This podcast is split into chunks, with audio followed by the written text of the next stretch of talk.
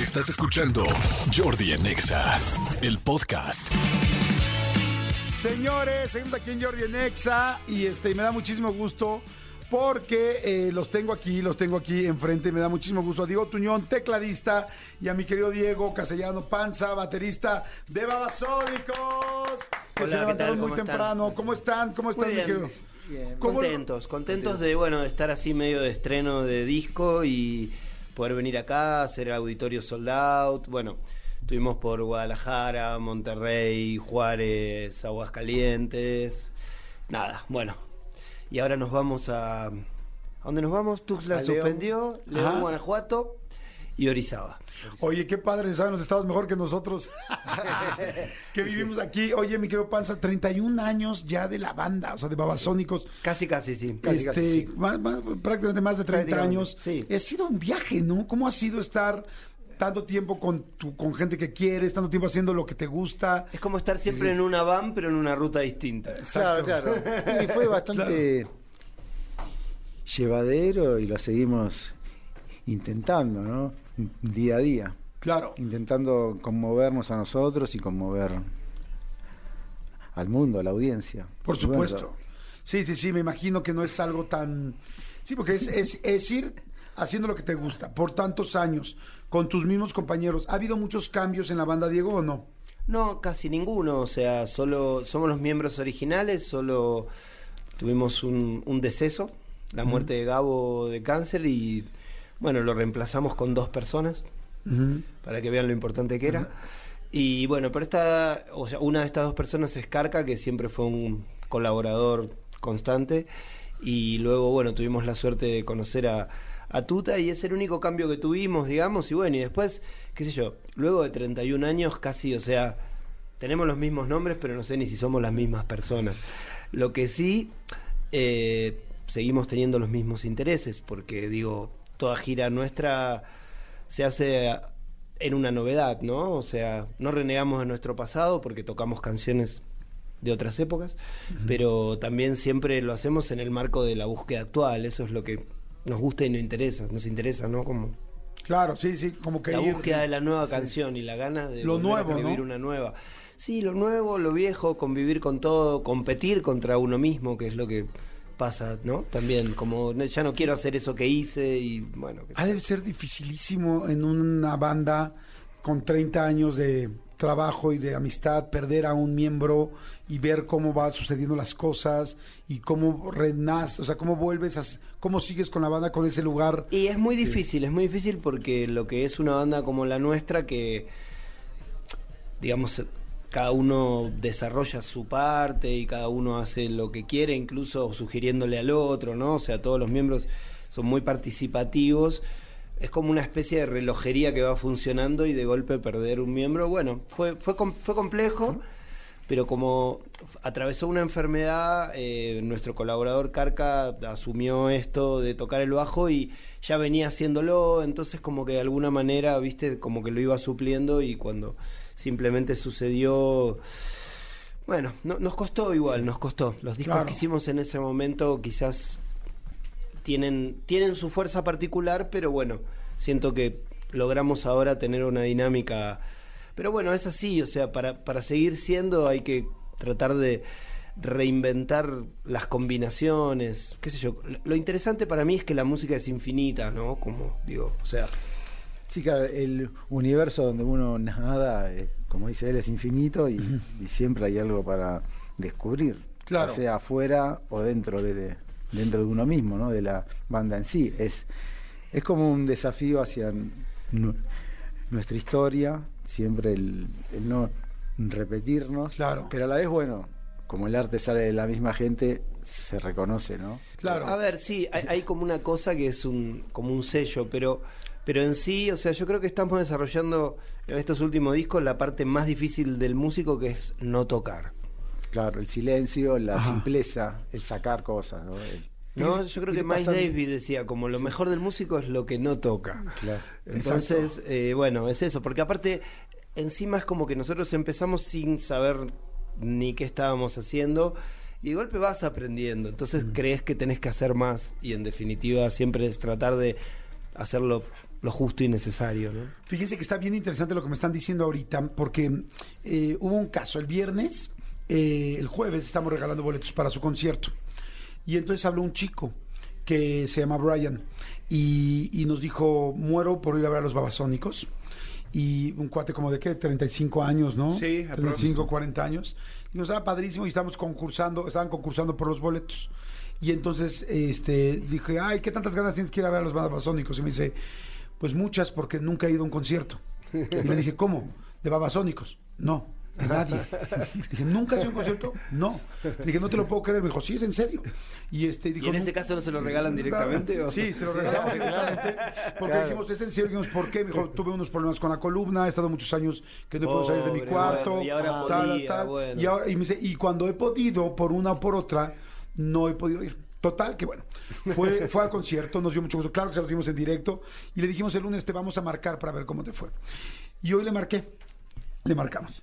Y hablé con él y dije, ¿cómo te fue? Me dijo, me fue muy bien, me gustó muchísimo el concierto, me gustó el escenario, me gustó las canciones, todo, pero eh, sentí, me imagino que Adrián, el vocalista, este, que como que no interactuó mucho con la gente, yo esperaba que hablara más con la gente, sentí que llegó, cantó, hubo muchas canciones que se cantaron y no estaban las canciones que yo, muchas de las que yo esperaba, tal, y entonces yo le expliqué, le dije, mira, eh, de hecho hasta le hicimos una broma de que Manolo era uno de ustedes, le dije, aquí están, tal, tal. Díselo y- tú. Sí, díselo tú. Y él decía, no, no, el concierto me encantó, pero me hubiera gustado más, más interacción de Adrián con la gente. Y dos, siento que hubo muchas canciones que me hubiera gustado escuchar. Y entonces yo le dije, mira, cada grupo tiene un diferente momento. Claro, claro. Eh, no siempre. le dije, ¿Te gustó el concierto? Me dijo, sí, sí me gustó, me gustó mucho. Me dice, pero había otras cosas que yo había visto mucho en los videos. Le digo, ah, le dije, es que claro, tú has visto muchas diferentes etapas. Claro, claro, Entonces, claro. ahorita que los tengo aquí enfrente, está muy interesante saber. Lo que están contestando es: estamos en una nueva etapa donde queremos ir contra nosotros mismos. ¿Qué significa esto? No hacer lo mismo que has hecho trein- que, que se han hecho muchos años. Sí, de todas maneras digo, bueno, tal vez en YouTube uno puede encontrar sí, distintos momentos, pero nunca fuimos muy de hablar demasiado, ¿no? Ah, o sea, como que, a ver, ni siquiera tampoco con interactuar con el público en relación de ver qué es lo que el público quiere, porque digo, si no te cuesta mucho hacer un show que para mí es el doble de mejor si uno está haciendo lo que quiere, ¿no? O sea, como que si tiene esa, esa especie de capricho en vez de preguntarle a la gente. Porque me parece un gesto medio demagogo. A nosotros nos parece eso. Y a mí, particularmente, si voy a un show y veo que el cantante o quien sea, a veces es otro, habla mucho, no sé, mucha Como- demagogia, es aburrido. Como que, como que baja la, La baja la, la onda. música. Baja la onda, o sea, Baja como que si onda. La música te pone en un nivel que es un poco más irracional, ¿no? Y no, no te, no te tanto. Pero, digo, a ver, me parece válido lo que, lo que esta persona considera, pero bueno, Babasónicos hace lo que hace. Claro, fíjate, está muy interesante escucharlo, porque, Obvio. porque Sí, escuchar a ver qué hace la banda, qué, por qué no les gusta, en caso de que no hablen tanto, porque también en el caso de Brian, que fue la primera vez que iba a un concierto, pues es que es como cuando tu novia, ¿no? Cuando haces el amor por primera vez. O sea, a veces tienes expectativas de tantas cosas y de repente dices, no, me encanta, no, no era así, pero es asado y esto me encanta. Y entonces vas conociendo y a mí lo que me gusta es escuchar su punto de vista, no nos gusta hacer más música, nos gusta tal, nos gusta cantar más, no nos gusta separar tanto, me imagino, el- la, la energía de las canciones y uno va conociendo a sus artistas y entonces te vas enamorando de cómo es tu artista. No, y también Claro. hay que entender que hay, hay una realidad que tiene que ver con de un lado del escenario y del otro, y la verdad que esta vez, a pesar de que el auditorio es el venue más hermoso de Latinoamérica mínimo, teníamos muchos problemas dentro del escenario. Así Entonces, que pasaba. también- De, y de cómo De sonido. uno se escucha, de lo que viene del otro lado, de también nosotros, eh, qué sé yo, en relación a muchas canciones nuevas estamos generando muchas frecuencias puras que tienen que ver con el sublow, con los graves, y a veces eso devuelve una cosa en un venue, otra en otro, y a pesar de que fue una de las pruebas de sonido más largas, como casi dos horas, no logramos resolverlo. Y en definitiva, a veces digo, no la pasamos mal, la pasamos muy bien, pero no había la interacción incluso entre nosotros que nos hubiera gustado. Había un a poco pesar más de de haberla pasado muy bien y de haber visto a la gente cantar las canciones y pasarla bien. Wow, me encanta porque fíjate, este programa, somos una comunidad muy, muy grande, nos escucha muchísima gente, gracias a Dios. Y este, y lo que decimos aquí es que somos muy honestos. Entonces, hace rato que habló este cuate, nos, dije que felicitamos a honestidad y también qué chingón escuchar ahorita la honestidad de lo que me. Entonces, no, teníamos una bronca con el audio, tal, tal. No fue la noche donde más conectados estábamos, pero así la pasamos bien. Y también mucha gente nos habló, nos dijo, el concierto estuvo irreal, ¿no? Aquí también fueron dos personas del Serpentario que nos encantó. Está muy interesante. Ahora, están presentando este nuevo disco Trinchera. Así es. Cuéntenme un ver, poco de este En disco. realidad lo estamos como mechando, ¿no? Remechando, ajá. Claro, como estamos tocando la mitad del disco, más o menos. un- Ok. unos cuatro o cinco canciones. Trinchera es un disco que, bueno, en definitiva nos agarra ahí separados. Imagínate, Babasónicos en todos estos años nunca tuvo tres meses de vacaciones seguidas. De golpe estuvimos 22 meses sin, no digo sin salir de casa, pero al menos como 10 meses sin salir de casa. Fue así de, de grave en, en Argentina. Y bueno, a, lo- a partir de los tres o cuatro meses nos empezamos a comunicar y a empezar a componer de alguna manera proto cosas por WhatsApp, así, no, no, no, no, no.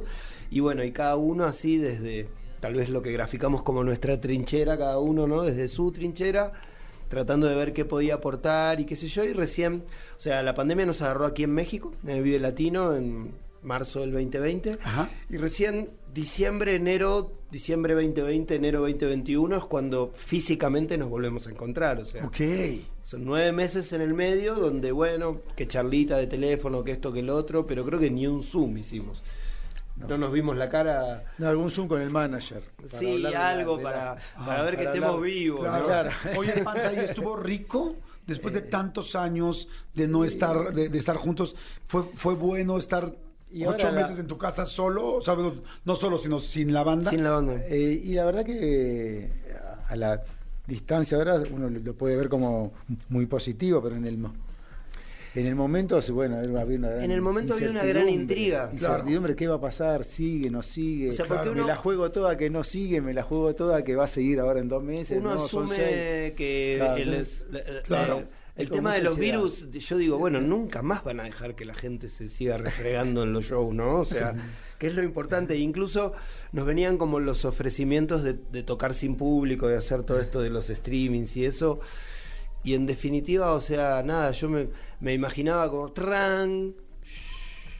Claro, no, es como- Y, y- y es como, no, o sea. Sí, sí, sí era muy Sí, difícil Digo, un concierto eh, hay algo que sucede con Babasónico, supongo que sucede con la mayoría de las bandas del mundo, que es que, o sea, la música se termina en la interacción, ¿no? sí, sí, sí, es una comunicación. No, esta claro. cosa que te digo se de- cierra el círculo. sí, Ahí. son dos vías. esta cosa que tenemos, ¿no? De, en relación a que nosotros tomamos toda esta experiencia que vamos desarrollando en todos los shows que vamos haciendo, entonces cada disco que, que vamos generando tienen que ver con cómo vamos a hacer para tomar el venue, ¿no? Digamos, y, y bueno, en definitiva a veces nos sale mejor que otras. Claro. Y, y- y bueno, pero digo, como eh, cuando te dedicas a una banda como nosotros, estás pensando en eso, más en un venue que en otra cosa. Digo, o sea, existen las dos cosas, ¿no? Porque también hay que entender que ahora, yo creo que ahora se escucha más música que nunca, ¿no? Digo, todo el tiempo, toda persona lleva un, como decíamos en nuestra época, un Walkman, Sí. ¿no? Entre su teléfono, Sí, su tenemos auricular. Entonces digo, bueno, estar es excelente toda esta nueva psicodelia que uno puede generar, ¿no? Dentro del universo digital para dentro de la cabeza de uno, pero también está el venue. Entonces digo, bueno, tendré que acostumbrarme a vivir solo con la mitad silenciosa, ¿no? De todo esto. Hoy sí está fuerte. Pero Mira, bueno. están diciendo aquí, buenos días, estuvieron excelentes los conciertos de los babasónicos. Saludos, por favor. Pueden decir a la panadería Niki, nos pueden mandar saludos. Rosalba y Hugo, los adoramos. Fuimos al concierto, estuvo increíble. Saludos de aquí de y Hugo. Vamos a pasar por un pan dulce. Oigan, no por la concha de tu madre. Oigan, a ver, ¿qué canción creen que representa mucho lo que quisieron hacer de este nuevo álbum de Trinchera? Y quisiera ponerla, poner un pedazo y que me expliquen ahora qué es lo que está buscando Babasónicos con esta nueva entrega. ¿Qué, qué canción les gustaría que pongamos tantito para que... Mira, yo creo que, por ejemplo, La Izquierda de la Noche. ¿Ok? Que fue el primer, la primera que sacaron, ¿no? Claro. A ver, la izquierda de la noche vamos a ponerla. Este, antes de que la pongas, explíquenme un poco cuál es la idea de esta nueva etapa de Babasónicos y luego la escuchamos para que la gente pueda saber qué querían y lo escuchen. A ver, ¿qué es lo primero que muere en una pandemia, no? Todo el sistema nocturno, o sea, que es el sistema donde uno va a tratar de contagiarse de los virus de otro sanamente, digamos, no como para... Y también insano a veces. No, bueno, a ver, sí, es insano lo que uno ingiere, pero en sí, digo, va uno y se roza con otro y bueno, Claro. está el, el intercambio feliz de ácaros.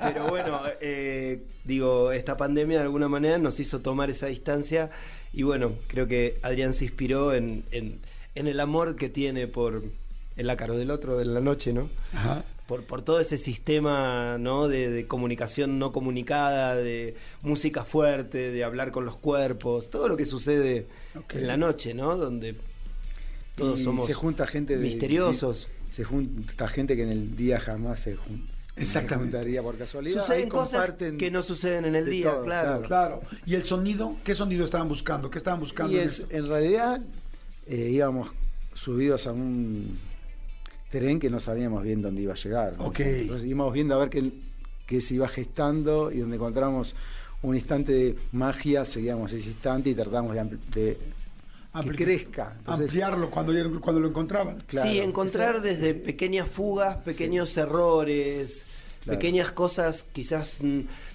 al no tener entrenamiento musical, o sea, nosotros tenemos toda la libertad existe, o sea, digo, yo puedo venir y decir, para mí esto es prr. Y si de golpe ese prr logra determinado swing, es, es música, ¿entendés? Yo no, no sigo ninguna regla antigua, nadie me enseñó cómo se hace la música, entonces todo lo puedo hacer. Y entonces, en definitiva, también toda esa libertad lleva un montón de tiempo, porque a ver, ¿cómo voy a ser más libre? ¿Cómo voy a ser más Ok, libre? Le quito, le quito. Y bueno, Es es- que es- imag- eso es la izquierda. Creo que de todo el álbum es una de las únicas canciones que fue compuesta entera antes de, de que la banda la, la- la reinterprete, Ah. digamos, ¿no? Del resto de las canciones, si bien algunos protos ya venían medios compuestos, en el choque lo que tenemos nosotros en la discusión entre uno y otro se va generando, enriqueciendo, ¿no? O cambiando las canciones. Esta quedó bastante pura y nos gustaba la idea de que sea el primer simple, porque no- nos interesaba el mensaje y qué sé yo, pero a ver cómo la orquestábamos. Y la verdad que, o sea, yo tengo en mi computadora, voy guardando las que me iba mandando Gustavo, que es nuestro coproductor, Gustavo Iglesias, y tengo 47 versiones. No juegues. o sea, con- algunas son yo con los mails me hago bolas. Cuando contestan el mismo mail no sé qué hacer. O sea, pero incluso yendo todos los días al estudio y volviendo a casa diciendo, mira lo que descubrí, esto, esto, no, no, sí, no, bueno, sí. Y ahí, bueno, todo, ¿no? Lo que significa componer. La verdad, felicidades. Hay un trabajo muy, muy, muy, muy, muy grande y muy, pues, un, un trabajo muy intenso Es que de todo si lo no que es se así, hace. ¿por qué la gente te va a seguir? Claro. Diego? Además, saben que, que, bueno, la gente que conoce a los babasónicos desde siempre, pues saben que ustedes siempre tratan de hacer como un, un sonido distinto al rock argentino que siempre conocimos, ¿no? O que, que tiene ya como una cierta línea. No, no es que ya la tenga, pero sí hay una línea de rock argentino que conocemos. Y los babasónicos creo que parte, una de las partes más importantes de su éxito es eso, que siempre han innovado, buscado cosas distintas, diferentes. Felicidades, hay muchísima gente que está mandando mensajes de saludos. Jordi los Babasónicos, increíble colaboración del disco tributo. Eh, Jessico cumplo 20 años, saludos de Santiago Vortex. Este dice Jordi, wow, este para mí fue perfecto el concierto, los. Mil saludos desde el Estado de México, me encantó, gracias por la transmisión, gracias por platicar con ellos. Este, me encantan, me fascina. Bueno, hay mucha mucha gente que está hablando y que son muy muy Yo fans. quiero hacerte una sugerencia con Sí. respecto a esta persona, ¿no? Que no, no sé si dijimos el nombre, que Sí. durante 35 años no fue a ningún Brian, concierto. Yo creo que le lo seguiría invitando a distintos conciertos para que él desarrolle una experiencia en relación a ver si realmente digo porque a ver quién llena su expectativa, ¿no? Claro, en realidad- definitiva, porque tal vez es la falta de experiencia en o, conciertos. no, o muchas expectativas, porque en realidad eh, uno no debería tener tantas expectativas. Mira, una de las ¿no? cosas con las que luchamos, aparte de contra nuestra propia obra, es que siempre hay un fan que dice, ¿por qué lo tocaron tal? Pero tenemos, Sí, sí, sí, debe haber, no sé si 500 canciones ya. Sí, sí, sí. ¿Entendés? Entonces, digo, no, no se puede todo y aparte tampoco somos tan buenos músicos, ¿sabes lo que nos cuesta No. aprendernos a tocar las pocas que tocamos? No, así lo entendió él, ¿eh? Él también dijo eso. Él decía eso, el concierto me encantó. Y yo le dije lo mismo, le dije, tienes que ir a varios conciertos para ver qué es lo que más te va, lo que te va a gustar. Y cuando uno ve puros cachitos ahora o pedacitos en TikTok, en YouTube del mismo, de, pues estás viendo un extracto de los últimos 40 conciertos quizá en diferentes países. O sea, son muchas cosas que no, pero no, él, él al contrario dijo que le gustaba, que le hubiera gustado eso. Yo eso creo que debemos estar cerca del concierto 2000. Imagínate nada más. ¿Entendés? Digo, entonces va a ser- sería muy difícil Claro. encontrar. de- hay- quizás ojalá haya buenos momentos en cada uno, ¿no? Digo, Claro. Pero yo, yo la verdad, este, entiendo muy bien también la situación de. Yo y- también y lo gusta. entiendo, pero entiendo, digo, bueno, sí. también él saca su conclusión en base a su inexperiencia.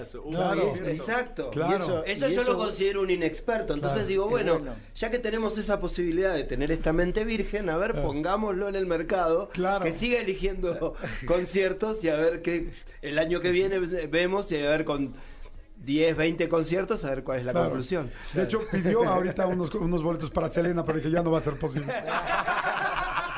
Gracias, babasónicos, muchas gracias. Por favor, gracias, a ustedes por invitarnos. ¿eh? Muchas gracias, Diego Tuñón y mi querido Diego Panza Castellano. Muchas gracias, Gracias chicos. por el espacio. No, gracias a ustedes por el tiempo. Escúchanos en vivo de lunes a viernes a las 10 de la mañana en Exa FM 104.9.